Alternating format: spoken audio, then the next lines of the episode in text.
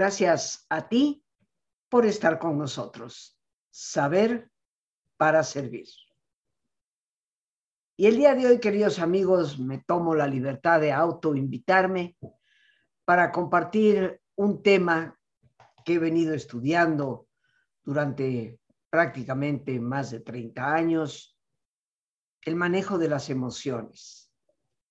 Y hoy hemos titulado al programa Gestionar tus emociones. ¿Cómo es que tú puedes canalizarlas? Pero antes de ello, vamos a empezar por recordar qué importancia tienen las emociones en nuestra vida diaria, en la toma de decisiones, en las pequeñas y en las grandes cosas. El componente emocional de nuestra vida es uno de los más importantes para poder llegar a comprender cómo es que tú y yo pensamos, cómo es que inclusive sentimos en el más amplio espectro de la palabra. Pero también es muy importante para saber cómo es que tú y yo nos adaptamos a los retos que nos plantea el día a día. Por desgracia, queridos amigos, vivimos en una sociedad que considera a las emociones como algo pura y estrictamente irracional. Inclusive algunas personas consideran que la emotividad es enemiga de la razón. Y esto ha llevado a muchísimas personas a despreciar esa faceta afectiva de uno mismo, considerándola como una especie de obstáculo que nos lo pone difícil cuando intentamos alcanzar nuestras metas y mejorar como personas. Pero creo que se nos olvida que son las emociones las que nos mueven. De hecho, la raíz de la palabra emoción es emovere, que significa moverse hacia afuera. Lo cierto, indudablemente, es que las emociones forman una parte integral de nosotros y tienen una función, ojo, adaptativa muy importante. Por eso es que tenemos que aprender a aceptarlas, a llevar una buena relación con ellas. De hecho, creo que si logramos potenciar la sabiduría de las emociones, lograremos que todas y cada una de ellas trabajen en favor de nuestros propios intereses, de nuestros valores y no en contra de ellos. El correcto manejo de las emociones va a determinar en mayor o menor medida el éxito en diferentes áreas de nuestra vida, como pueden ser no solo las relaciones interpersonales, sino también nuestro trabajo, aquella actividad que desempeñamos cotidianamente las emociones van a jugar un papel fundamental en todas esas áreas, desde las pequeñitas hasta las enormes y de alto impacto para nuestra calidad de vida.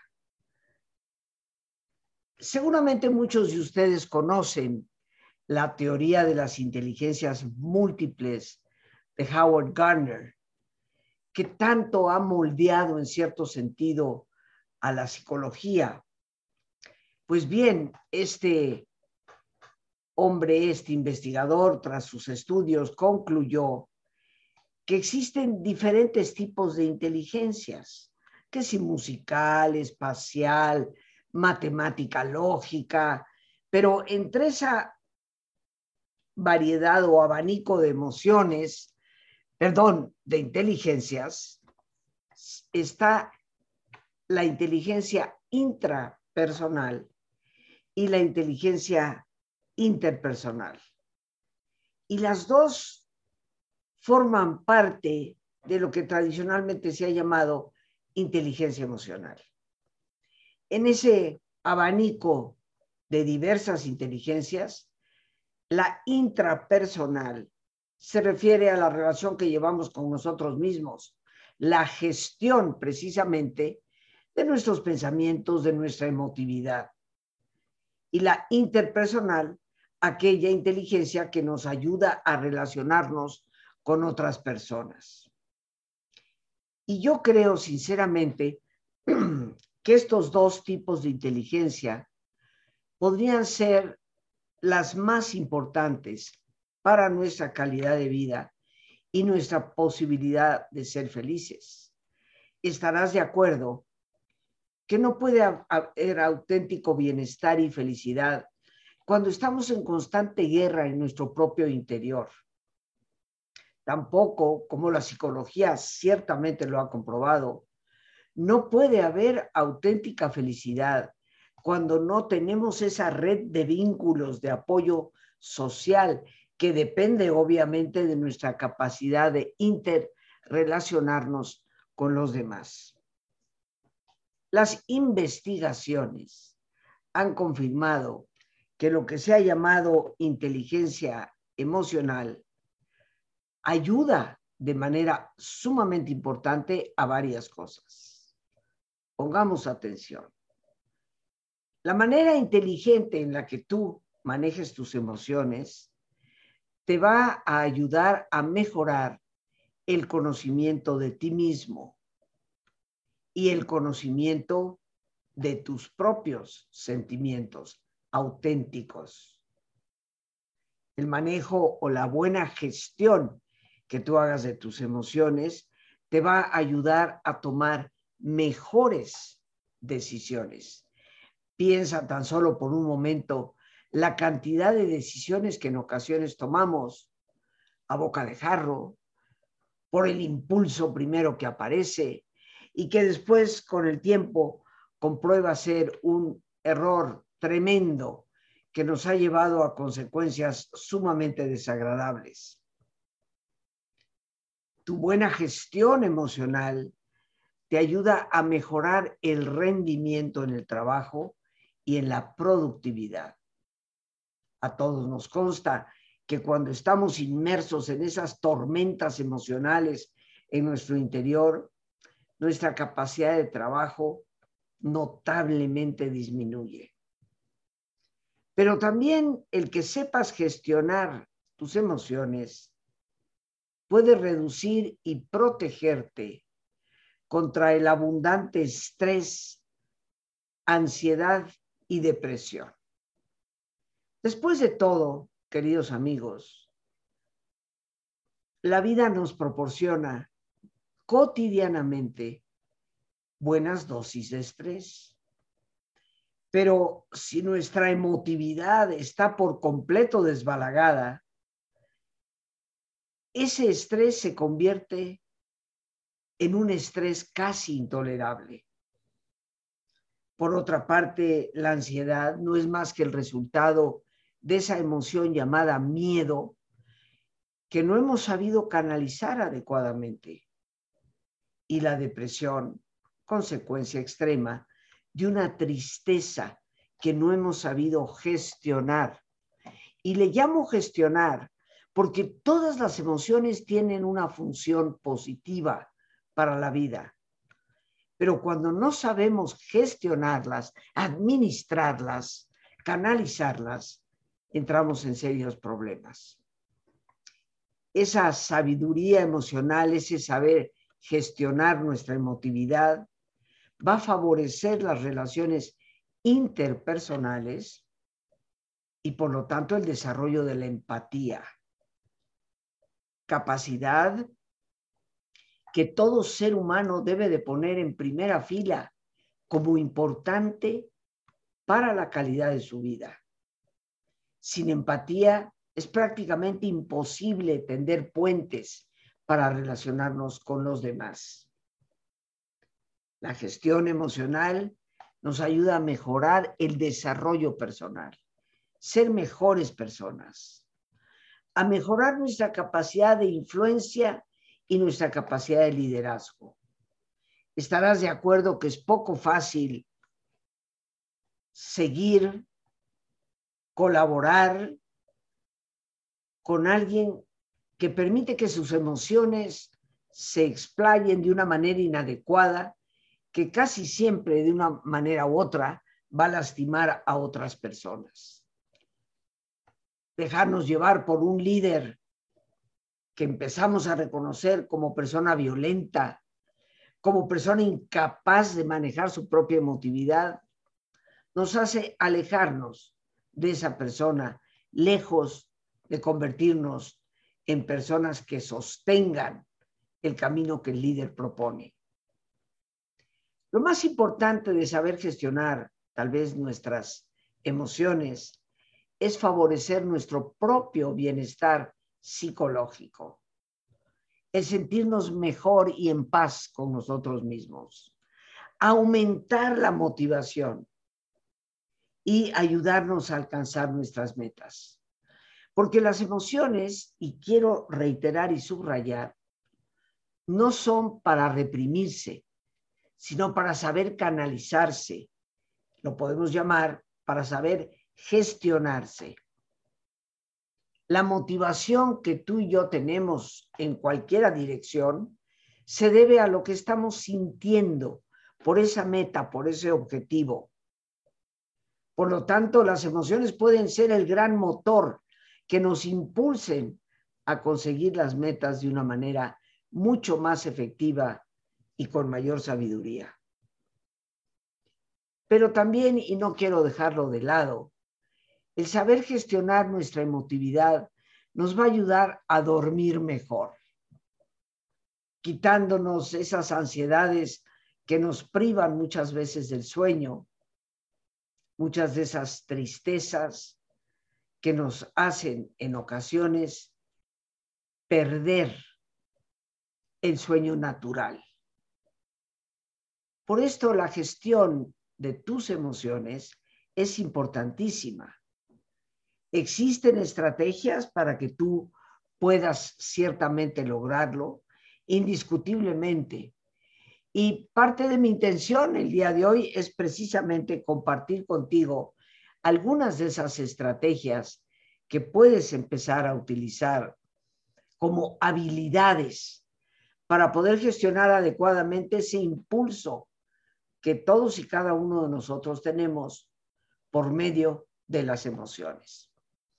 Creo que lo importante como punto de entrada en términos generales para todas y cada una de las estrategias es recordar, queridos amigos, que no hay emociones buenas y emociones malas.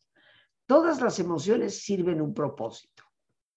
Recordemos por un instante, porque sé que en algún otro momento, en otros programas, lo he mencionado. ¿Para qué sirve el amor? Bueno, sin el amor, queridos amigos, no hubiéramos podido subsistir como especie. Se necesita amor para poder atender a una criatura cinco o seis veces por noche cuando llora. Si no fuera por amor, seguramente más de uno hubiera aventado el paquetito por la ventana.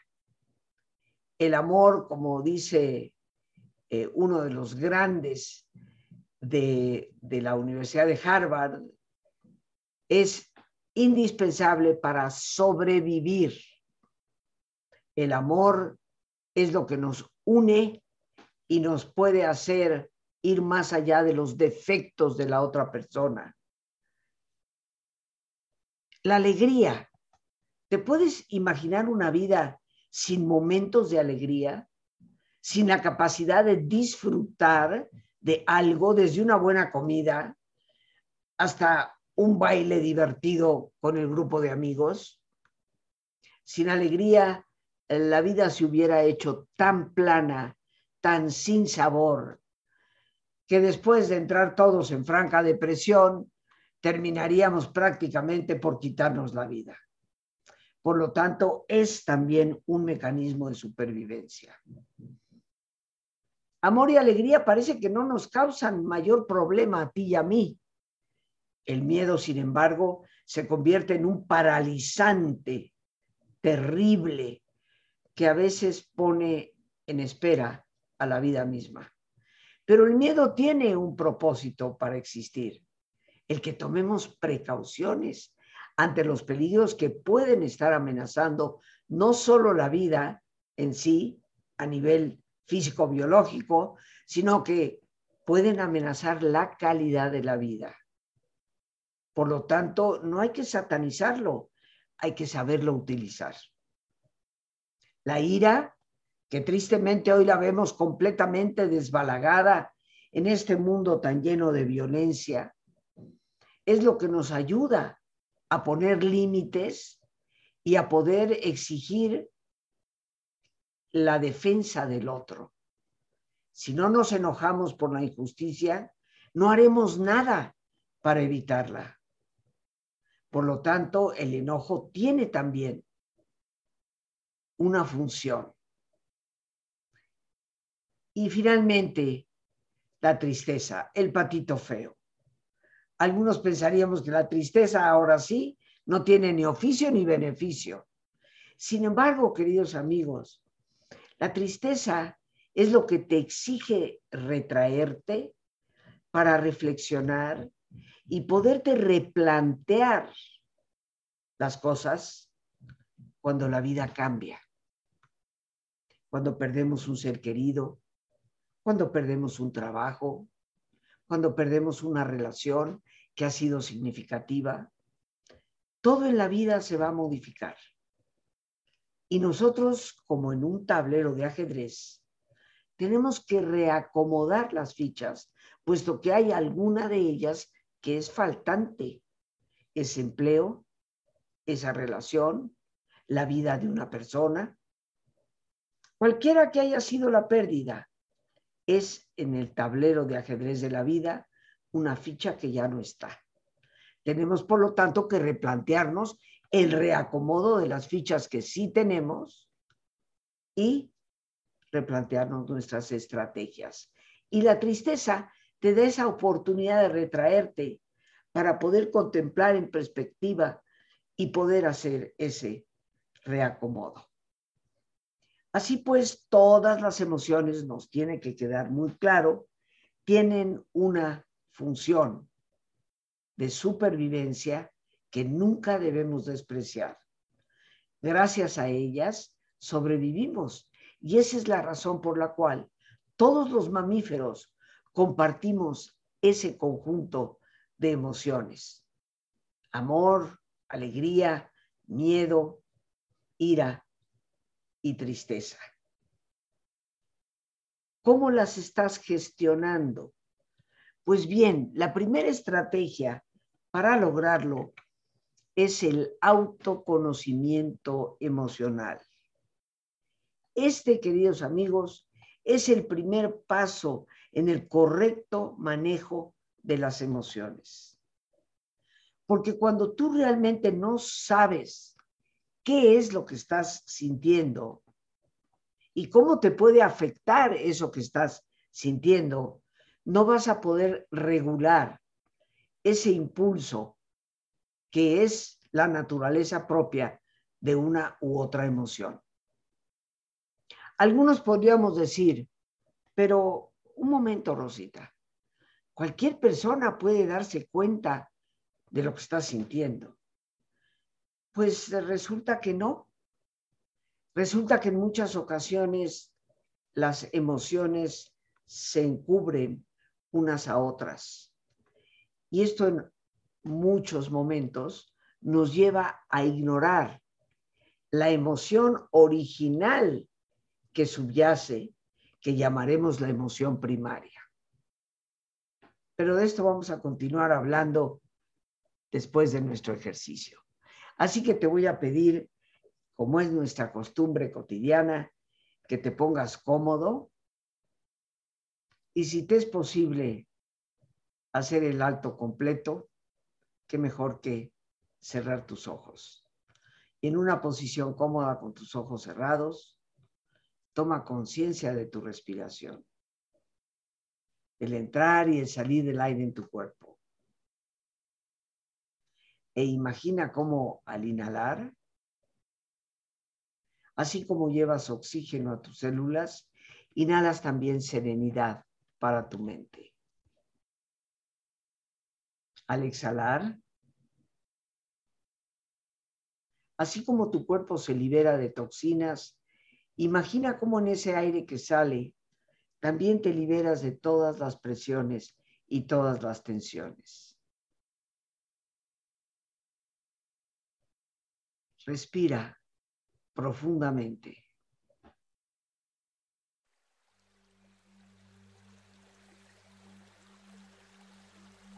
Y relaja tu cuero cabelludo. Todos los músculos que cubren tu cabeza.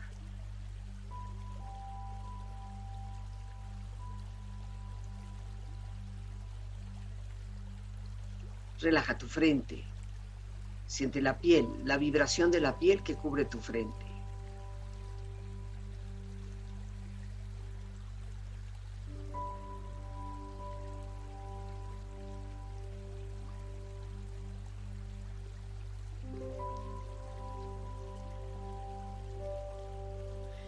Tus párpados, los tejidos que rodean tus ojos.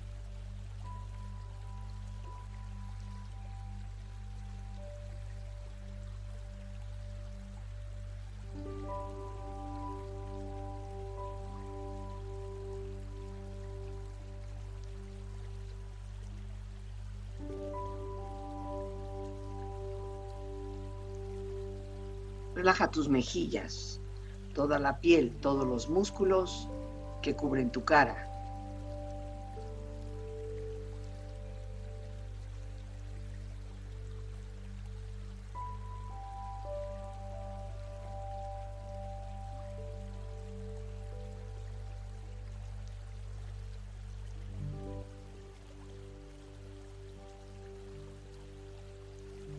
Relaja tu cuello y tu garganta. Siente su flexibilidad, equilibrio, balance.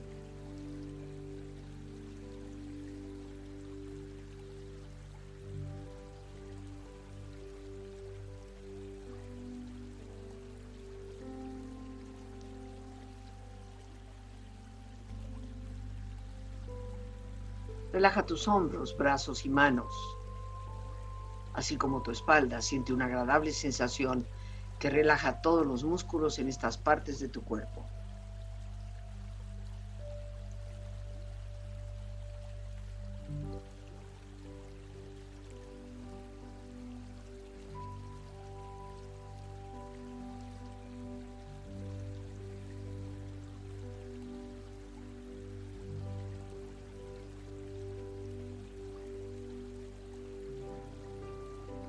Relaja tu pecho exterior e interiormente, relajando todos los músculos, imaginando a todos tus órganos internos funcionar rítmica y saludablemente.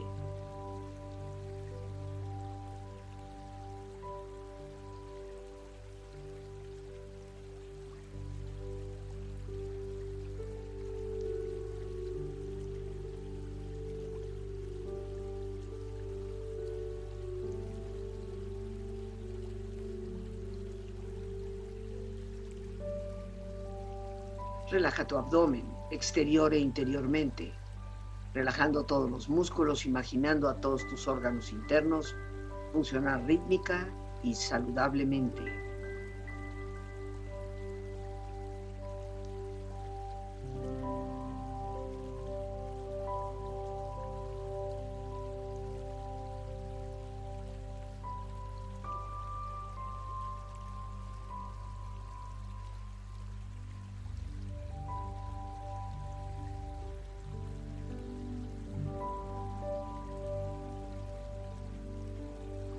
Relaja tus muslos, tus rodillas, siente la piel, la vibración de la piel que cubre estas partes de tu cuerpo.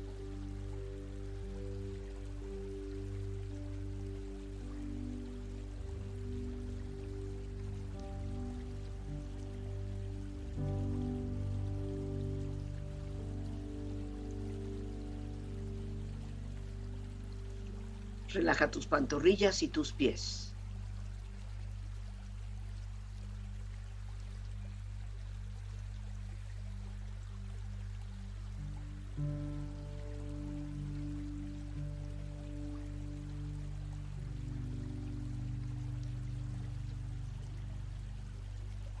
Con tu cuerpo profundamente relajado, Proyecta en tu mente la imagen de un lugar ideal para el descanso.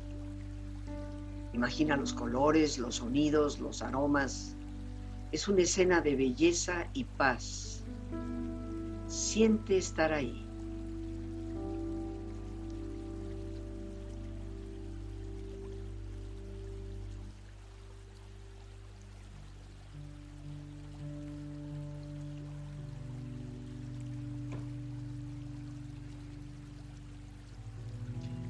Tu cuerpo relajado y tu mente serena, reflexiona.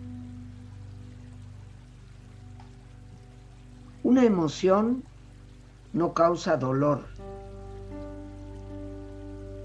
Es la resistencia o represión de una emoción la que causa dolor.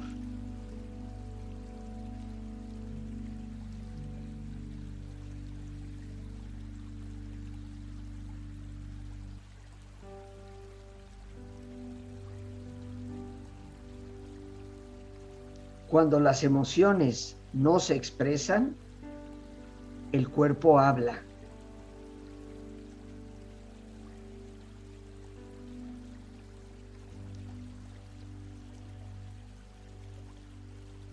Cambia tu atención y cambiarás tus emociones. Cambia tu emoción y tu atención cambiará de lugar.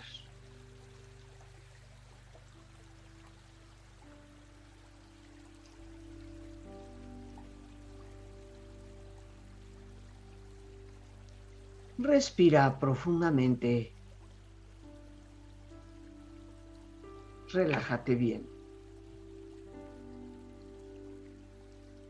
Y con esta experiencia empieza lentamente a estirarte, brazos, manos, piernas y pies, moviendo tu cuello, bostezando si lo deseas, haciendo que tu cuerpo retome su nivel de actividad habitual. Hasta muy lentamente abrir tus ojos. Ojos abiertos, bien despierto, muy a gusto, bien descansado y en perfecto estado de salud, sintiéndote mucho mejor que antes.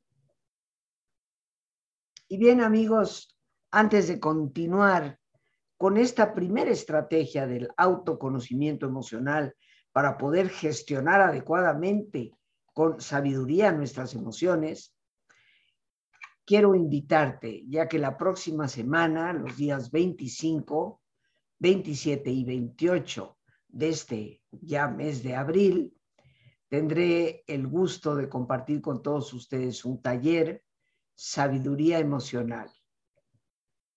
Este taller, 25, 27 y 28 de abril, de 7 de la tarde a 9 de la noche, tiene como objetivo mm, brindarte un abanico enorme de estrategias para el manejo de la ira, para el manejo de la tristeza, para el manejo del miedo, la ansiedad, pero también estrategias para poder potenciar el amor y la alegría. Porque estarás de acuerdo que cuando estás contento y feliz, o bien cuando tu corazón está enamorado, de una persona, de la vida misma, es poco fácil que caigas en las tristezas perniciosas o en las ansiedades paralizantes o en las iras desbocadas. Por eso no hay que conformarnos, como lo hace la mayoría, con gestionar miedo, ira y tristeza. Hay que saber gestionar también la alegría y el amor. Y en este taller estaremos cubriendo el espectro completo. Yo te invito a que participes, a que me des el privilegio de poder compartir contigo este tema sobre el cual he trabajado más de 30 años. El teléfono para informes 55 37 32 91 04. Es un teléfono en el que con gusto te atendemos telefónicamente, pero es también un número al cual puedes enviar un WhatsApp, Telegram o Signal. Ahí estaremos esperándote. 55 37 32 91 04. Para mí será como siempre un privilegio poder compartir contigo herramientas prácticas y efectivas. Así que de antemano agradezco tu confianza en mi trabajo y espero me estés acompañando esta próxima semana. Autoconocimiento emocional, una primerísima estrategia que comentábamos hace unos momentos y que algunos decimos, pero Rosita, claro que te das cuenta de lo que estás sintiendo. Resulta, queridos amigos, que las emociones son a veces engañosas por motivos de protección personal. Entonces, tenemos, te voy a poner dos casos muy concretos. Tenemos el caso de una mujer, género femenino, que en un momento determinado se enoja mucho, enormemente, por algo que alguien ha hecho, sea su pareja, sea un compañero de trabajo, y lo primero que brinca es esa ira. Pero resulta que ha sido educada y reforzada en esa educación, calladita te ves más bonita. No te vayas a enojar porque seguro pierdes. No se te ocurra levantar la voz para reclamar un derecho. Te van a terminar aplastando aún de manera peor. Todo esto va a llevar a que esa emoción primaria, que es el enojo natural, se reprima y va a aparecer en su lugar la tristeza. Hace ya varios años, varias décadas, se llevó a cabo un muy importante estudio en los Estados Unidos, apelando a esa depresión que muchas mujeres pueden pasar durante la etapa de la menopausia. Y se descubre que en un enorme porcentaje, más del 70%, esas depresiones no corresponden auténticamente a una tristeza. Son resultado de que al llegar a esa etapa de la vida en la mujer, pues los hijos han salido ya cada quien a hacer su propia vida.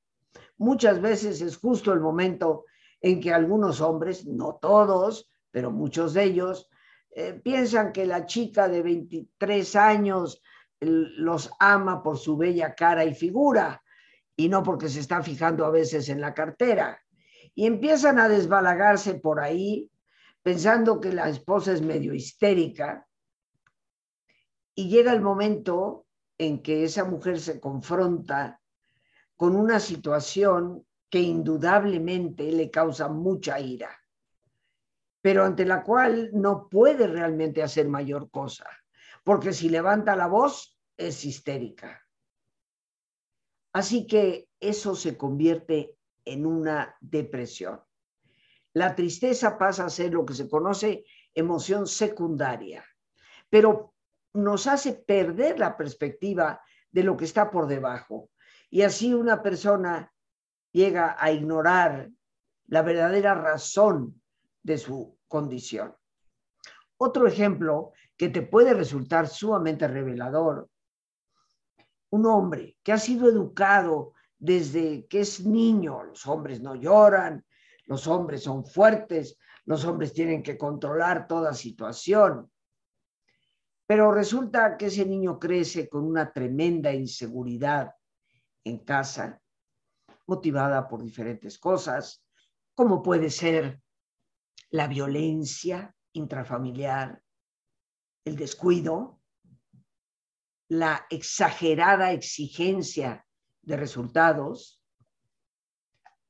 y llega un momento en que se va creando en su interior un estado de inseguridad que lo hace frágil. Enfrenta una relación de pareja donde siente que no va a poder tener el control y esa inseguridad aparece en su interior. Sin embargo, El hombre tiene que ser fuerte.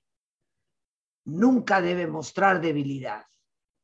Y la manera en que ese miedo, esa inseguridad es cubierta es a través de la ira. Se ha demostrado en los grupos de trabajo con hombres violentos que en más del 80% de los casos son hombres con una tremenda inseguridad. En el fondo, la emoción primaria es el miedo, pero para un hombre eso parece no ser permitido. Estarás de acuerdo que hasta en las películas, el que tiene que bajar por la escalera de casa cuando hay un ruido es el hombre. Estos condicionamientos sociales nos pueden llevar a confundir una emoción con otra. Por eso el autoconocimiento emocional es un trabajo personal que necesitamos. Pero por hoy el tiempo se nos ha terminado. Continuaremos nuestro tema este próximo miércoles, si te parece. Por hoy las gracias a Dios por este espacio que nos permite compartir las gracias a nuestra productora Lorena Sánchez y a ti. El más importante de todos, una vez más, gracias. Muchísimas gracias por tu paciencia al escucharme y por ayudarme siempre a crecer contigo. Que Dios te bendiga.